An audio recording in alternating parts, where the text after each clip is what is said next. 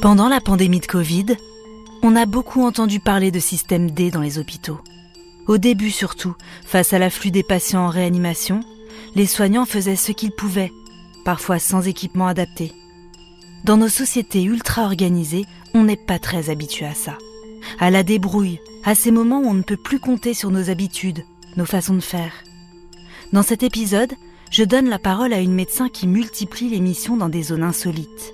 Là-bas, son expérience acquise en France ne suffit pas.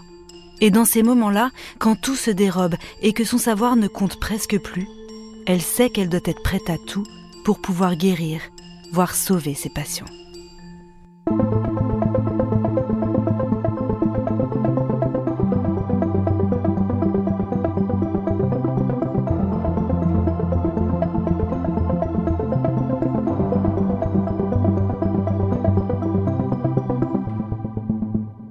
Je suis Éléonore Merlin, journaliste à RTL, et vous écoutez Symptômes. Dans ce podcast, des médecins me racontent le cas le plus marquant de leur carrière. Un patient aux symptômes rares ou mystérieux pour lequel ils ont parfois dû mener l'enquête pour parvenir à le soigner. Claire Laine, médecin urgentiste, me raconte ici une prise en charge complexe au Nigeria. Recrutée par une multinationale pour un remplacement, elle s'est retrouvée à gérer des problématiques auxquelles elle n'avait jamais été confrontée.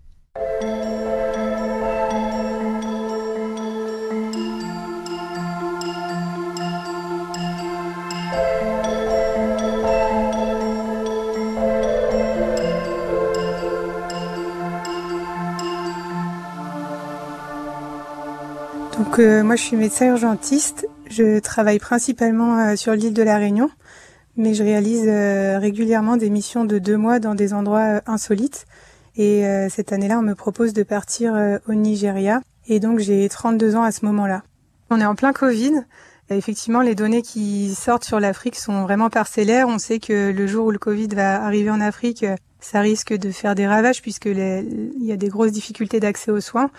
Moi, j'étais pas inquiète pour moi parce que je suis jeune et que je suis en bonne santé. Par contre, il y avait clairement la question d'avoir euh, un tsunami de Covid en même temps. Et vraiment, à cette époque-là, on s'attendait même à ce qu'il y ait des variants qui apparaissent en Afrique parce que euh, tout le monde serait infecté au même moment. Euh, donc ça, c'est vrai que c'était des vraies questions.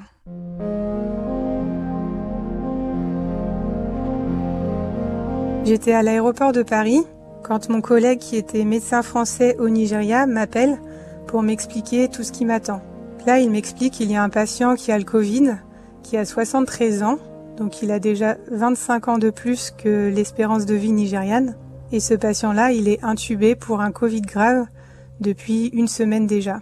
Donc moi, j'aurais aimé croiser mon collègue pour qu'on puisse faire euh, une transmission en bonne et due forme, mais en fait, lui-même reprenait l'avion que je venais de prendre. En fait, à l'époque, donc il y avait plus de vols internationaux, donc il y avait un seul vol qui était organisé toutes les trois semaines par euh, la multinationale, donc euh, il fallait vraiment pas louper cet avion-là. En fait, on s'est croisés sans pouvoir se voir et c'était des transmissions assez minimales quand même. Alors quand le médecin m'en parle au téléphone, au début je réalise pas beaucoup parce que je ne peux vraiment pas me rendre compte de la qualité des soins sur place. Quand j'arrive sur la base vie au Nigeria, au début je suis prise par euh, les rédactions de protocoles, de mails, des questions que me pose le management, etc., sur la gestion du Covid. Donc moi, je vais mettre deux jours avant de pouvoir enfin aller le voir à la clinique. Et c'est là que je réalise vraiment euh, à quel point ça va être compliqué, parce qu'on me dit qu'il n'y a pas de réanimateur et qu'il n'y aura que moi pour m'en occuper. Mais moi, je ne suis pas du tout réanimatrice. Et euh, je réalise que les infirmiers nigérians ne connaissent pas du tout la gestion des intubés. Moi, je suis formée pour transférer des patients intubés d'un hôpital à un autre ou pour les intuber. Mais par exemple, tout ce qui est la nutrition, la gestion de toutes les complications de la réanimation, des antibiotiques euh, très compliqués, tout ça, je ne connais pas. En fait, en réanimation, on rentre pour une maladie et en général, comme on est extrêmement fragile, on est vraiment entre la vie et la mort, et ben on devient très sensible à tout. Donc euh, un virus peut devenir catastrophique, une perfusion euh, dans le bras peut s'infecter. Comme on marche pas, bah, le sang qui est dans les jambes, il peut cailloter. On devient vraiment euh, sensible à tout. La peau, elle s'abîme parce que la peau, elle est en contact avec le matelas au niveau des fesses, donc ça peut former des escarres. Et tout ça, c'est vraiment euh, des complications qui arrivent successivement pour des patients très très fragiles. Et finalement, comme j'ai pas beaucoup d'espoir, et eh ben, j'y crois pas beaucoup en fait. Je vais faire mon travail comme j'ai appris, mais je n'y crois pas beaucoup. Ben, je suis très pessimiste euh, parce que déjà à l'époque en France, le taux de mortalité du Covid grave en réanimation, c'est autour de 50%. En plus, ce patient-là, il a 73 ans. Et en plus, on est au Nigeria et il n'a pas un réanimateur pour s'occuper de lui.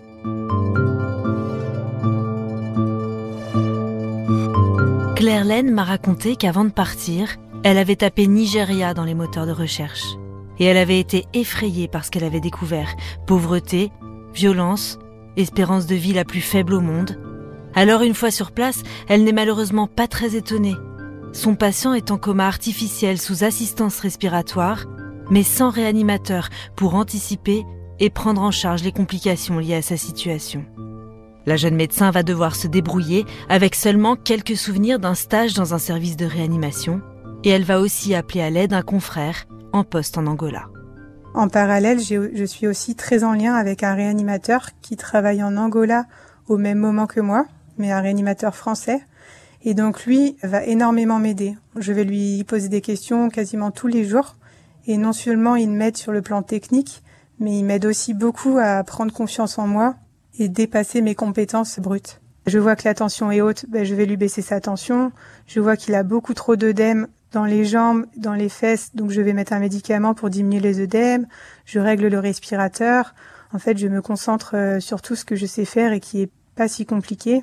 Il n'a pas mangé depuis plusieurs jours, donc je lui mets une nutrition euh, par les veines. Et finalement, ça commence comme ça. Donc la tension, elle baisse assez rapidement. Les œdèmes aussi, on a un médicament qui fait faire pipi, qui permet de vider toute l'eau qui était en trop dans son corps. Et puis euh, sur conseil du réanimateur, on décide de faire un scanner. Et au scanner, on voit que finalement, les poumons ne sont pas très touchés par le Covid. En fait, ils l'ont été la semaine précédente, mais ils ne le sont plus trop. Donc finalement, c'est pas tellement le Covid là qui pose problème. Et euh, on commence à se dire que on a un espoir qui s'améliore. Donc à partir de ce moment-là, on voit que les poumons ne sont plus si malades, donc on va essayer de le réveiller pour voir comment il arrive à respirer tout doucement, tout seul. En fait, donc quelqu'un qui est intubé, c'est très douloureux d'avoir le tuyau dans la gorge, donc on met un médicament qui met dans le coma. C'est comme un gros somnifère qu'on injecte en continu durant plusieurs jours. Et quand on décide de réveiller le malade, on arrête ce gros somnifère et normalement, le malade se réveille dans les 3-4 heures qui suivent. Et dans son cas, on attend que les heures passent. On prévient la famille qui va se réveiller. On prévient les soignants nigérians qui va se réveiller. Et puis finalement, deux jours après, il est encore euh, très très endormi. Donc si on le secoue, il peut ouvrir les yeux, mais il les referme juste après. Donc il dort beaucoup trop pour pouvoir respirer tout seul. Alors là, on se demande, est-ce qu'il n'aurait pas saigné dans sa tête? Parce que euh, quand je suis arrivée, il avait 20 de tension et donc avec une tension aussi forte, un vaisseau de la tête peut euh, se rompre et donc répandre du sang à travers le cerveau. Donc sur quelqu'un qui est réveillé, non seulement il a mal à la tête, mais en plus il a du mal à bouger un bras ou une jambe. Donc c'est facile de le voir. Mais sur quelqu'un qui est dans le coma, on peut ne se rendre compte que plusieurs jours après. Alors la question c'était effectivement de refaire un scanner, mais on a trouvé une autre technique, c'est qu'on a injecté l'antidote du somnifère pour le réveiller. Donc l'antidote a très bien marché. Le patient s'est réveillé tout de suite. Il arrivait à bouger euh, les yeux, les orteils et les mains. Donc là, on s'est dit que c'était pas un saignement dans la tête, mais que c'était plutôt le somnifère qu'il mettait du temps à évacuer. Il avait eu des grosses doses et donc il mettait beaucoup de temps à, tout évacuer. Donc là, c'est pour le coup sur le relationnel, c'est complètement différent parce que là où jusqu'à présent je soignais un corps euh, dans le coma, ben, c'est la première fois qu'on voit ses yeux et qu'on se demande euh, même quelle était sa personnalité. Et euh, on commence tout doucement à s'attacher à lui et à reprendre espoir aussi. Donc pour le coup, de façon très étonnante, finalement, mon stress commence à augmenter à ce moment-là parce que je commence à y croire, là où auparavant je n'y croyais pas beaucoup.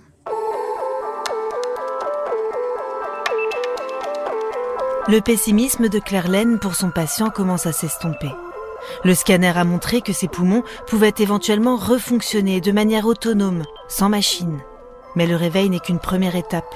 Il faut maintenant s'assurer que le coma artificiel n'a pas laissé de séquelles et justement, il semble que le patient soit atteint d'une complication appelée la neuropathie de réanimation. Alors quand on le réveille, il arrive à bouger les doigts et les pieds, mais il n'arrive pas du tout à lever le bras, il n'arrive pas du tout à plier le bras. Donc ça, c'est une des complications de réanimation qui est connue et qui est grave. Alors la neuropathie de réanimation, c'est quand on n'arrive plus bien à bouger les bras et les jambes parce que les muscles se sont atrophiés par manque de stimulation. En fait, quand on est dans le coma pendant plusieurs jours, les muscles sont au repos, les nerfs sont au repos, et dans le corps, tout ce qui ne sert pas s'atrophie. Donc moi j'étais très inquiète parce que j'ai eu l'impression d'avoir euh, d'être fière de moi parce que j'avais sauvé la vie entre guillemets euh, de ce patient, même si c'était pas encore fait, mais j'avais l'impression d'avoir entre guillemets créé un légume et donc finalement si on lui sauve la vie mais que par derrière il ne peut plus marcher, bah là on n'a rien gagné quoi. Donc là c'était j'étais fortement remise en question et aussi parce que moi je ne connais pas bien la neuropathie de réanimation. Donc moi ce que je vais faire c'est que quand je rentre euh, le soir dans la base vie de la multinationale, je demande autour de moi et je trouve un collègue qui a un appareil de stimulation musculaire de récupération après l'effort. Un appareil qui envoie des micro-décharges électriques. C'est un petit boîtier avec euh, un fil électrique et deux électrodes qu'on branche euh, à un bout du bras et à l'autre bout du bras. Et donc ça envoie une décharge électrique toutes les deux secondes et ça aide le muscle à sentir que euh, il se passe quelque chose, il faut qu'il bouge. Voilà, je lui demande si ça lui dérange pas que je lui emprunte, sachant que mon patient a le Covid, qui va peut-être contaminer son appareil. Et euh, il me dit euh, que c'est bon pour lui, pas de souci. Et donc on branche cet appareil, un coup à la jambe droite, un coup au bras gauche, un coup à la jambe gauche, en alternance sur les différents membres euh, du patient pour l'aider à récupérer de la force. Donc c'est là où on commence à voir qu'on doit vraiment se débrouiller avec les moyens de bord. Et en parallèle, je demande aussi conseil au réanimateur euh, qui était en Angola. Et lui, il me dit qu'il faut mettre euh, mon patient au maximum au fauteuil. Parce qu'en fait, euh, le simple fait de le faire passer de la position allongée à la position assise, ça stimule tous les muscles du corps, aussi les muscles du dos. Et c'est ce qui l'aidera le mieux à récupérer sur le plan musculaire et donc à respirer tout seul par la suite. Alors il était très somnolent au début, donc c'était un peu malgré lui. Et petit à petit, il s'accroche. Mais c'est vrai qu'il a eu une phase de découragement. Et là, pour moi, c'était dur parce que j'avais l'impression de me battre à fond pour lui et que finalement, s'il se laisse aller parce qu'il a plus le moral, bah là, je peux plus rien faire pour lui. C'est à lui de faire les efforts aussi de son côté. Mais globalement, il s'est beaucoup accroché. Il était très volontaire et nous, on l'encourageait tous aussi. Grâce à son collègue qui utilisait cet appareil pour se muscler, la médecin a pu fournir un outil de rééducation très efficace à son patient. Les progrès sont là. Au bout d'une semaine, il peut à nouveau bouger ses quatre membres. C'est encourageant, même s'il faudra encore de nombreuses séances de kiné pour qu'il récupère sa force musculaire. Mais un autre problème très préoccupant vient se poser, son alimentation. Encore une fois, la médecin se heurte à une question de moyens. Alors nous, sur la clinique, on n'avait euh, que trois poches de nutrition par les veines. Donc on met une poche par jour et au bout de trois jours, on n'a plus rien à lui donner à manger. Parce que on a fait le tour de toutes les pharmacies. En fait, comme il n'y a pas de réanimation au Nigeria, euh, globalement, il n'y a personne qui avait des poches de, nutrition. En fait, c'est euh, comme un grand sac plastique qui est rempli d'un liquide avec des calories, des vitamines, un mélange très euh, contrôlé entre les glucides, les lipides et les protéines. Et donc ce mélange-là, il est stérile. Et euh, donc euh, ça, c'est la nutrition qu'on peut mettre par les veines, mais on peut aussi mettre une nutrition directement dans l'estomac, mais on n'en avait pas non plus. En fait, on n'avait aucune nutrition adaptée pour quelqu'un qui ne peut pas manger normalement.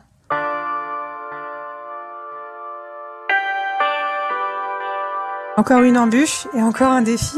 Et donc on va tâtonner. Donc euh, au début on lui, essaye de lui mettre euh, du lait pour bébé avec de la poudre, exactement comme on nourrirait un enfant. Ben, on prépare une petite potion avec de la poudre euh, pour bébé et du lait et on lui injecte dans un tuyau qui part du nez et qui arrive directement dans l'estomac. Ce tuyau-là, c'est très fréquent en réanimation. Par contre, normalement, on a des poches enfin, on a des nutritions qui sont spécialement adaptées pour des patients aussi fragiles. Nous, on n'avait pas de nutrition adaptée, donc on a pris cette poudre pour bébé, le lait, et on lui a injecté. Et malheureusement, on s'est rendu compte que le lait, c'était pas du tout une bonne idée parce que ça lui a donné la diarrhée. Et effectivement, les enfants, ils tolèrent beaucoup mieux le lait que les adultes. Donc là, on a arrêté, on a mélangé la poudre pour bébé avec de l'eau directement. Et donc là, c'était beaucoup mieux. On voulait lui mettre euh, des vitamines. Du coup, j'ai demandé euh, à mes collègues de préparer du jus de pastèque. Et on a injecté du jus de pastèque euh, par ce tuyau pour aller directement dans l'estomac. Et à un autre moment, il manquait de phosphore. On voyait ça sur la prise de sang. Et donc nous, en France, c'est très facile. Il y a des perfusions de phosphore. Et là, on a cherché du phosphore partout dans les pharmacies de cette immense ville, hein, et personne n'avait de phosphore. Donc moi j'ai regardé sur internet euh, les aliments riches en phosphore et j'ai trouvé l'œuf. Et donc euh, l'œuf dur ça passe pas par le tuyau qui va du nez à l'estomac. Donc on a injecté de l'œuf cru en se disant que finalement c'était du tiramisu euh, sans sucre et finalement ça a réussi à le recharger en phosphore. Et pour le coup on n'avait pas accès au dosage des vitamines et en fait, dans, sa neuropathie de réanimation, si on manque de vitamine B1, ça donne aussi euh, la paralysie des quatre membres. Donc, dans le doute, je me suis dit on va lui injecter de la vitamine B1. Après, pourquoi la pastèque plutôt qu'un autre fruit euh, C'est juste que c'était facile à, à, faire passer dans un tuyau qui est pas très large, quoi. J'ai jamais fait ça et, et en même temps, euh, ben, il fallait essayer et finalement il fallait s'adapter. Et le pire, c'était de rien faire en fait. Et euh, on essayait de raisonner bah, avec du bon sens et avec de la logique. Et puis avec ce qu'on avait sous la main, on n'avait pas rien. On avait quand même beaucoup de choses possibles, même si c'est pas euh, les mêmes choses qu'en France. Il reprend des forces, on y croit de plus en plus, et donc on commence à envisager euh, d'enlever le respirateur.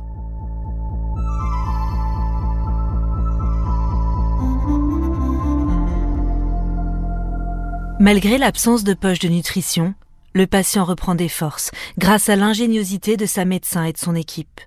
Se pose alors une nouvelle fois la question d'enlever son respirateur. De manière générale, on essaye toujours de le faire au plus tôt, à cause des risques d'infection notamment. Mais au moment où l'équipe s'apprête à extuber le patient, un nouvel élément survient.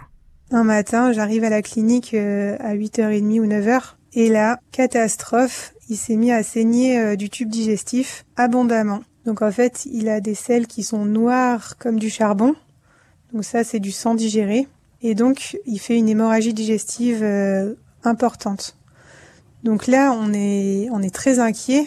On fait une prise de sang qui nous montre qu'effectivement, il a perdu beaucoup de sang.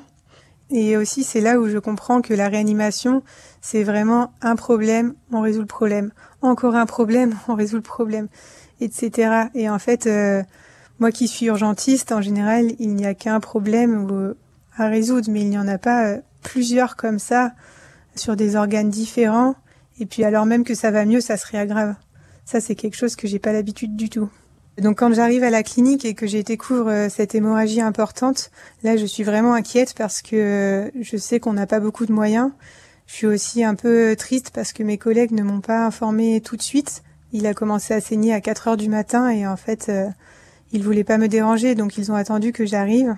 Alors que moi, j'étais tellement investie pour lui, euh, je préférais qu'on m'appelle euh, dix fois dans la nuit plutôt que pas assez. Donc là, on est vraiment inquiet et puis on voit que ça saigne, ça saigne. Il faut le, on le change une fois et puis en fait ça continue. On le change une deuxième fois et puis ça continue.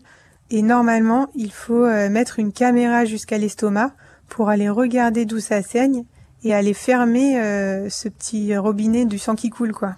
Donc J'appelle le gastro-entérologue euh, qui est nigérian et qui est prestataire pour notre clinique pour qu'il vienne en urgence euh, arrêter ce saignement. Et malheureusement, ce gastro-entérologue, il refuse catégoriquement de venir, probablement parce que mon patient a le Covid et qu'il a peur lui-même d'avoir le Covid, et possiblement aussi parce qu'il ne sait pas faire. Je ne saurais jamais, mais je l'ai supplié de venir et malheureusement, il n'a jamais voulu venir. Donc on a dû se débrouiller sans le gastro-entérologue. Alors là, je passe à l'action. Je fais tout ce que je peux pour arrêter ce saignement et, et organiser la transfusion.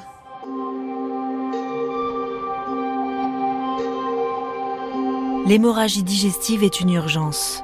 C'est la complication la plus fréquente de l'ulcère et pour la faire cesser, il faut procéder à une endoscopie. Mais la médecin n'a ni les compétences ni le matériel pour agir.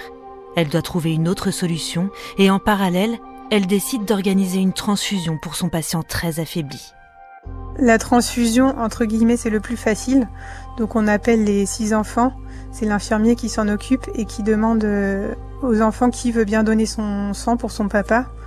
Donc euh, on a prélevé le fils. Alors en France, normalement, on injecte du sang froid d'un inconnu et puis on injecte que des globules rouges. Mais là, du coup, on a injecté du sang tout chaud qui est passé du fils au papa. Moi, j'ai trouvé que c'était vraiment très fort euh, sur la symbolique d'avoir un, fils qui donne son sang pour son papa.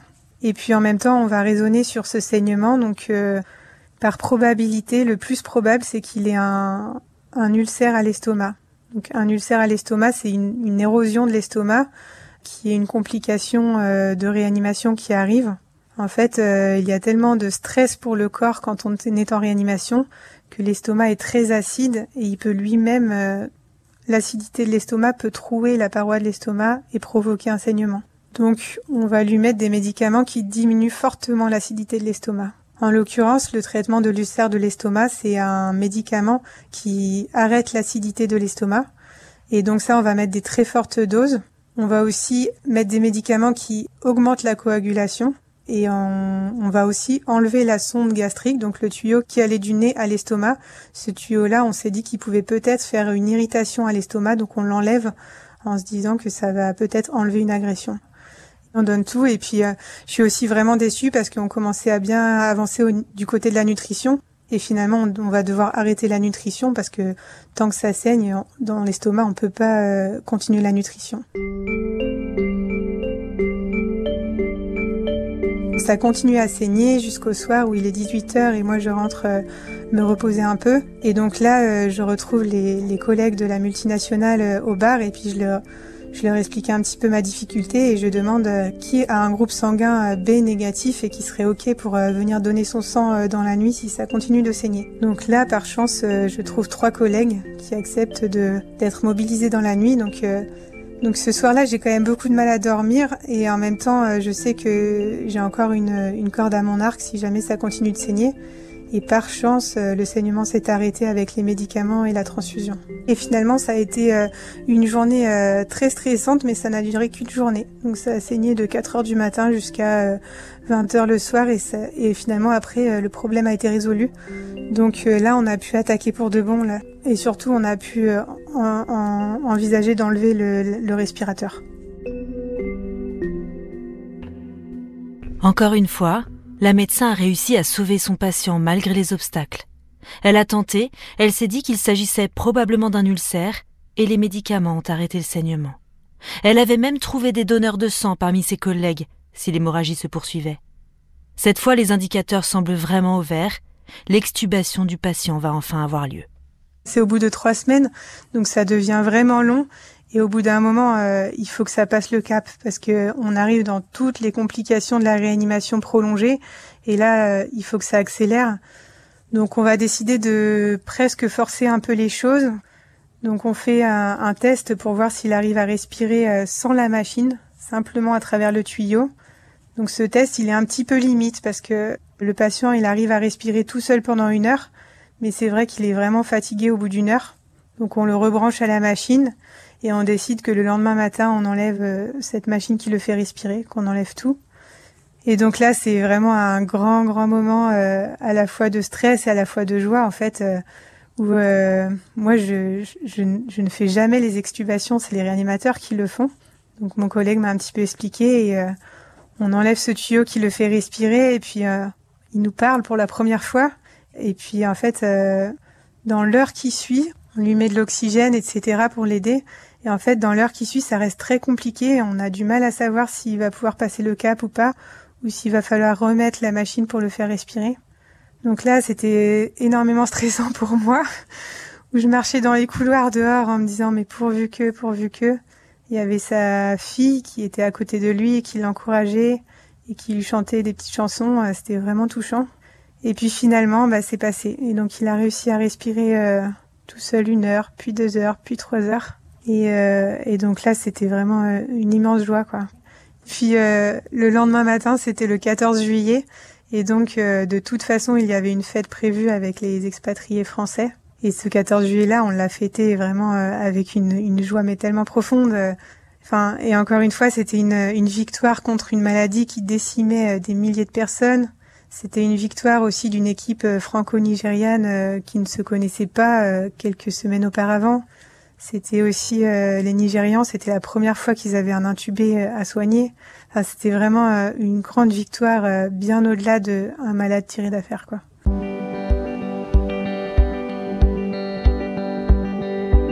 En l'occurrence, c'était quelqu'un de très gentil et euh, que j'ai beaucoup apprécié euh, dans son caractère et sa manière d'être. Et on découvre tout, hein, le son de sa voix, sa manière de parler, son caractère, est-ce qu'il est battant ou pas. On découvre qu'il a habité en France. Et du coup, les jours qui suivent, après, euh, il reprend la marche petit à petit. Et au début, euh, le simple fait de le voir se lever de son fauteuil, euh, on était tous vraiment contents, quoi. Le fait d'être debout, et puis finalement, deux jours après, elle fait trois pas avec le déambulateur. Et puis là, c'est une phase vraiment à la fois très longue pour lui parce que ça récupère lentement et à la fois très agréable pour nous parce que chaque jour est mieux que la veille. Alors en France, on aurait euh, transféré dans un centre de rééducation parce que euh, tout le monde met un petit peu de temps à s'en remettre de la réanimation et c'est normal qu'il faille du temps pour s'en remettre. Mais nous, on n'avait pas de centre de rééducation. Et en fait, euh, on, nous, ça consistait surtout à faire passer le kiné matin et après-midi. Et finalement, on a demandé au kiné d'aller à domicile parce qu'il était aussi bien à la maison. Il était très bien entouré. Sa famille pouvait l'aider, le porter si besoin. Donc finalement, il n'est il n'est pas resté très longtemps après dans la clinique et il est rapidement rentré à la maison. Et ben justement, la semaine dernière, j'ai demandé des nouvelles à un des médecins nigérians avec qui j'ai travaillé et il m'a dit qu'il allait très bien. C'est sûr qu'il y a eu beaucoup d'affectifs, beaucoup de souvenirs et, et beaucoup d'émotions. En fait, c'est vrai que notre métier euh, de médecin, c'est incroyable euh, à quel point il nous, il nous emmène dans des émotions euh, contradictoires, des positives, des négatives, de la peur, de la réassurance, de la joie. Enfin, c'est un métier tellement riche en émotions. Et finalement, avec ce patient, euh, j'aurais tout vécu en l'espace de, de, trois semaines, quoi. Ouais, c'est un ensemble. Il y a vraiment les émotions. Il y avait la découverte euh, de la médecine euh, en Afrique, où finalement on peut faire beaucoup de choses, même s'il faut souvent jongler. Mais en fait, mine de rien, on avait quand même beaucoup de moyens. Hein. On avait un respirateur, on avait du matériel, on avait le scanner. Enfin, voilà, ça m'a beaucoup marqué sur le travail en équipe que je trouve incroyable hein, de se dire que c'est pas que moi hein, qui ai fait le travail, c'est des infirmiers qui ont qui se sont battus pour trouver les bons médicaments. Euh, c'est un collègue infirmier qui l'a surveillé toutes les nuits pendant 15 jours, alors qu'il était lui-même euh, pas tout jeune et qu'il avait le risque d'attraper le Covid. Enfin, c'est sur le sur le travail en équipe, c'est magnifique en fait. Hein. Sur ce réanimateur qui était en Angola et qui me conseillait euh, quasiment tous les jours sans avoir jamais vu ce patient, c'était vraiment euh, beau quoi. Cette mission au Nigeria était la première à l'étranger pour Claire Laine. Cette expérience lui a beaucoup apporté, au-delà des liens qu'elle a tissés avec son patient et les autres soignants nigérians. Le médecin euh, angolais qui m'a beaucoup briefé, il, il, avait raison. Il me dit faut être souple, faut être très souple. Euh, en fait, faut être adaptable et euh, s'il y a un souci, ben on trouve une solution pour le contourner. Et euh, l'adaptation, je pense que c'est vraiment une qualité clé de ne pas être figé dans ce qu'on doit faire, mais plutôt passer à ce qu'on peut faire. Voilà, il y a aussi tout un aspect relationnel qui est très important parce que à chaque fois, on vit en communauté un peu rétrécie. Donc il faut bien s'entendre entre nous et savoir passer au-dessus de, la fatigue, du stress. Et euh, c'est vrai que ça, j'en ai pas beaucoup parlé, mais la confrontation avec les différentes manières de soigner avec le Nigeria, c'était pas toujours simple. Par exemple, quand les Nigérians ils, nous disent qu'il faut mettre du gel hydroalcoolique au-dessus des gants Là où nous, on nous apprend que si on met du gel au-dessus des gants, ben en fait, ça rend les gants perméables. Bon, là, c'est un détail, mais ça, en dit long sur euh, des manières de faire qui sont très différentes, et chacun est convaincu de faire mieux que l'autre. Et du coup, il faut, voilà, savoir juger quand il faut lâcher du lest, et à l'inverse, euh, quand il faut pas lâcher du lest, faut réussir à entre guillemets passer en force le plus subtilement possible, mais euh, mais pas à chaque fois, parce que sinon on se met à dos. Ça m'a apporté de la confiance en moi, ça m'a aussi vraiment fait comprendre à quel point euh, chaque expérience de vie peut nous resservir par la suite Et par exemple, bah, ce stage en réanimation finalement m'aura resservi bien au-delà de ce que je pensais. En fait, vraiment chaque expérience de vie peut nous resservir à un moment ou un autre de notre vie. Hein. Moi, c'était aussi la première fois que je partais en expatriation et j'avais quand même une image très haute des expatriés comme des gens incroyables et, j'étais pas sûre d'être à la hauteur. Et, et c'est vrai que ça m'a donné un peu toute ma légitimité aussi et toute ma place pour pouvoir soigner dans des conditions difficiles.